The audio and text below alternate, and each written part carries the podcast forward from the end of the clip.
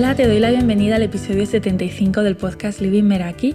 Yo soy Esther y en este podcast para el diseño de una vida en tus propios términos te invito a experimentar a través de propuestas prácticas para que te quedes con lo que te sirva y descartes lo que no. Me puedes encontrar en Instagram como lady.meraki y en las notas del episodio encontrarás un enlace para suscribirte a la comunidad Meraki del email, donde el último domingo de mes envío la Meraki Letter, una carta de tú a tú con contenido práctico, recursos, ideas y herramientas para el diseño de una vida intencional y en tus propios términos. En el episodio de hoy quiero traer el tema de los modelos de referencia, de inspiración, esas personas a las que admiramos en las diferentes áreas de la vida, que nos muestran al mismo tiempo que eso que estamos redefiniendo en nuestros términos es posible. En el acompañamiento Meraki me doy cuenta de que hay áreas concretas que a menudo se quedan en blanco cuando en, en uno de los ejercicios que propongo pregunto por esto. Y hace unas semanas también puse una cajita en Instagram para ver si había coincidencia con la falta de, modelos en áreas específicas y ocurrió lo mismo. También recibí mensajes de personas que no tenían modelos de referencia y me preguntaban en, qué les podía ayudar tenerlos y sobre todo dónde encontrarlos o en qué criterios basarse para considerar a alguien como modelo.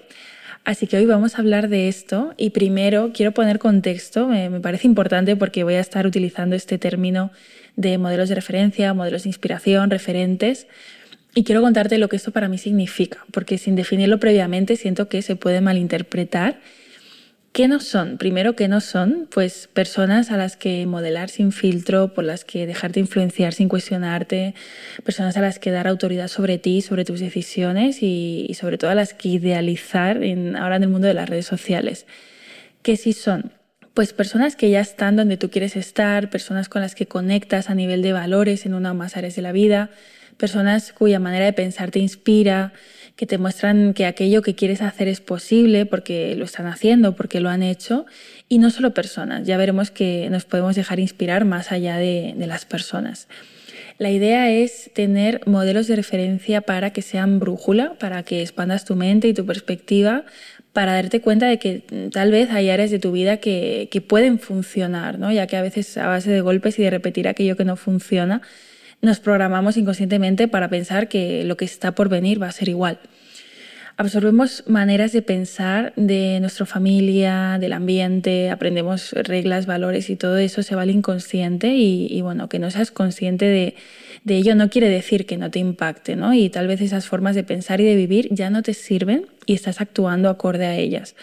A veces descubrimos que no estamos viviendo en nuestros términos, sino en términos ajenos y eso tiene mucho que ver con esto. Se trata al final de que las decisiones sobre tu vida sean tuyas y estos modelos están para nutrirnos y enriquecernos y hay que pasarles el filtro porque aquí lo cuestionamos todo. ¿Qué ocurre cuando no tenemos modelos de referencia o cuando los modelos de referencia que tenemos se ubican en el entorno más próximo? Te quiero contar un caso real para contextualizar. Voy a ir con una historia de, Dana, que hace mucho que, que no la saco en este podcast. Dana, a la que estuve acompañando el año pasado, se había formado como profe de yoga y vivía en un pueblo.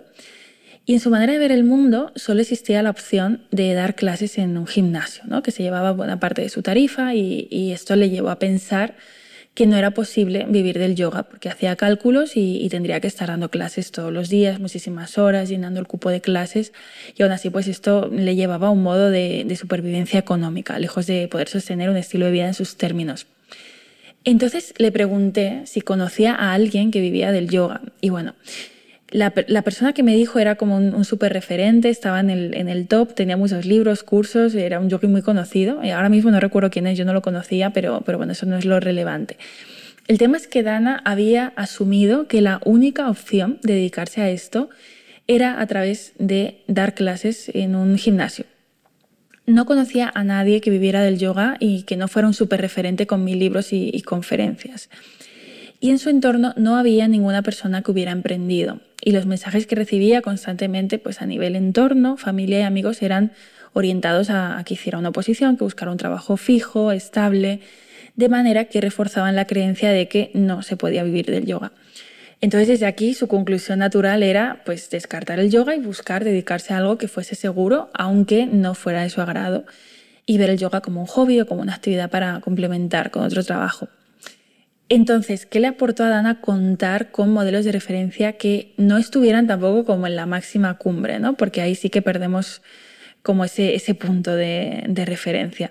Pues descubrir que hay personas que viven del yoga sin ser los mayores referentes a nivel internacional, abrir la mente y observar que existen más opciones como alquilar salas, no depender de un gimnasio, tener tus, propias clientas, observar la posibilidad del mundo online donde no existe el límite que hay en el presencial y darse cuenta de que además de dar clases de yoga, pues ella en su kit de herramientas y habilidades cuenta con más valor que puede ofrecer y también darse cuenta de que puede monetizar lo que hace de múltiples formas.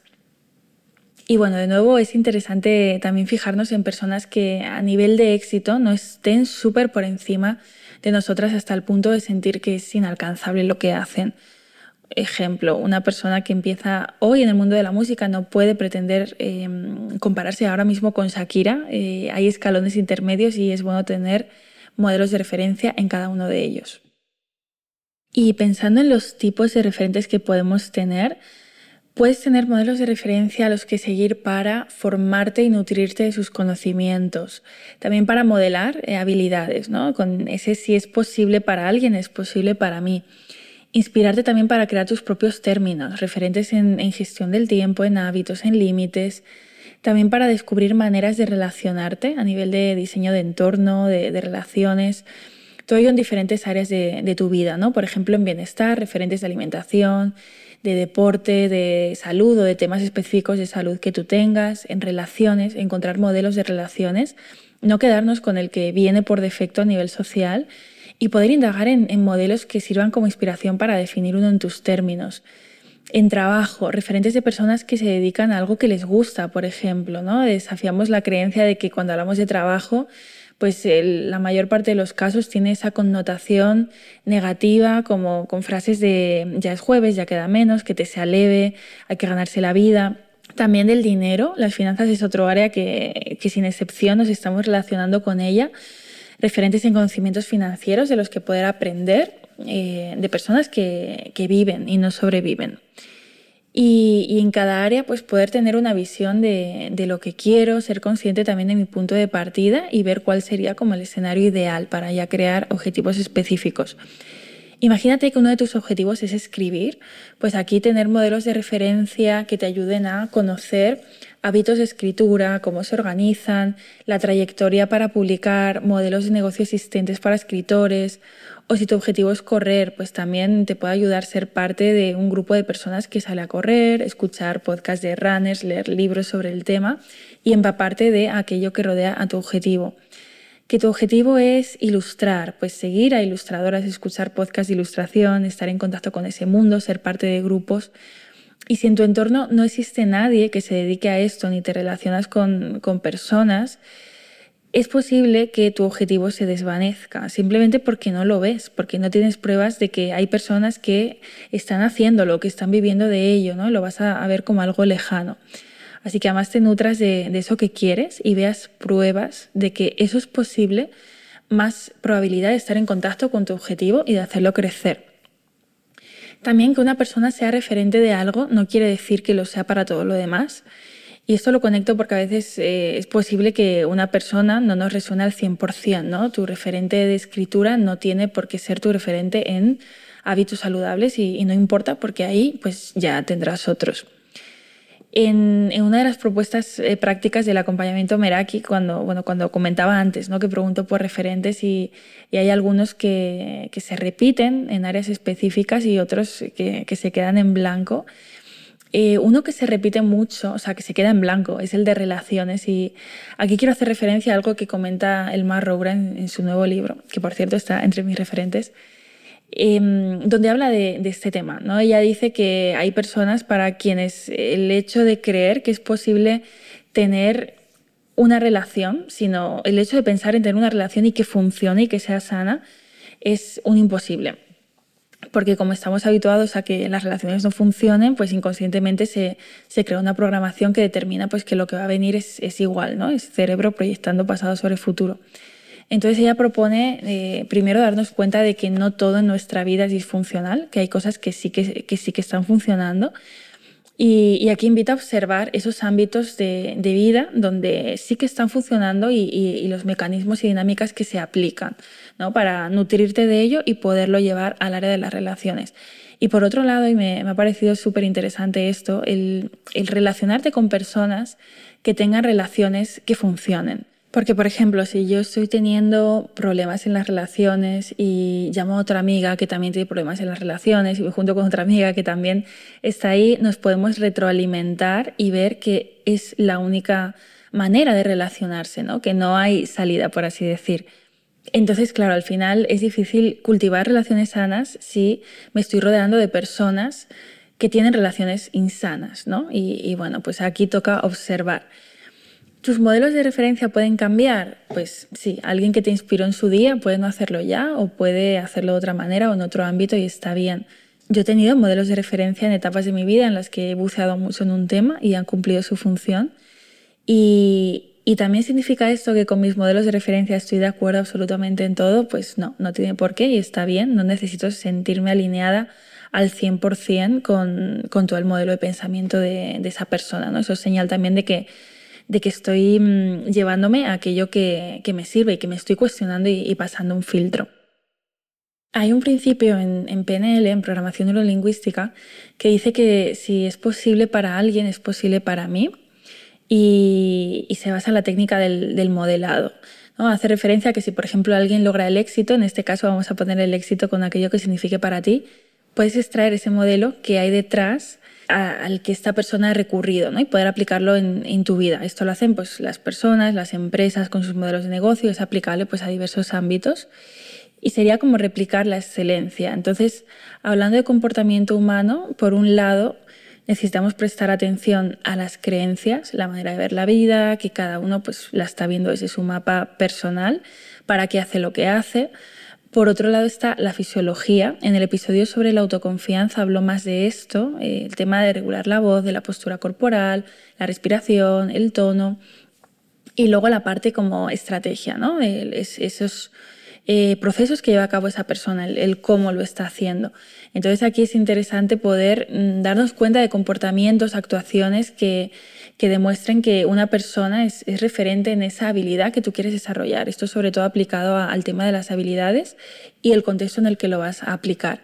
Y así cuando tomes decisiones relacionadas con, con este área, puedas traer a tu mente esas personas y preguntarte, ¿no? O sea, cómo actuaría, cómo pensaría, qué diría, qué decisión tomaría, cómo se movería. Y de ahí voy a la pregunta, ¿dónde podemos encontrar modelos de referencia o inspiración? Esto es aplicable a todos los casos. Primero, el papel de la intuición para saber qué es real y qué no lo es. Y también a medida que vamos construyendo criterio propio, pues más fácil nos resulta discernir lo que tiene valor de lo que no. Personas. Cuando los modelos de referencia son personas, eh, podemos encontrarlas primero en, en el entorno, ya que es como lo más próximo que tenemos, pero tampoco tenemos que ceñirnos al entorno más próximo. ¿no? Aquí corremos el riesgo de, que ocurra lo que contaban los ejemplos anteriores. Por ejemplo, consideraría como referente en el trabajo una persona que tiene mucho éxito de cara a la galería, pero a nivel personal está a mínimos de energía o súper quemada.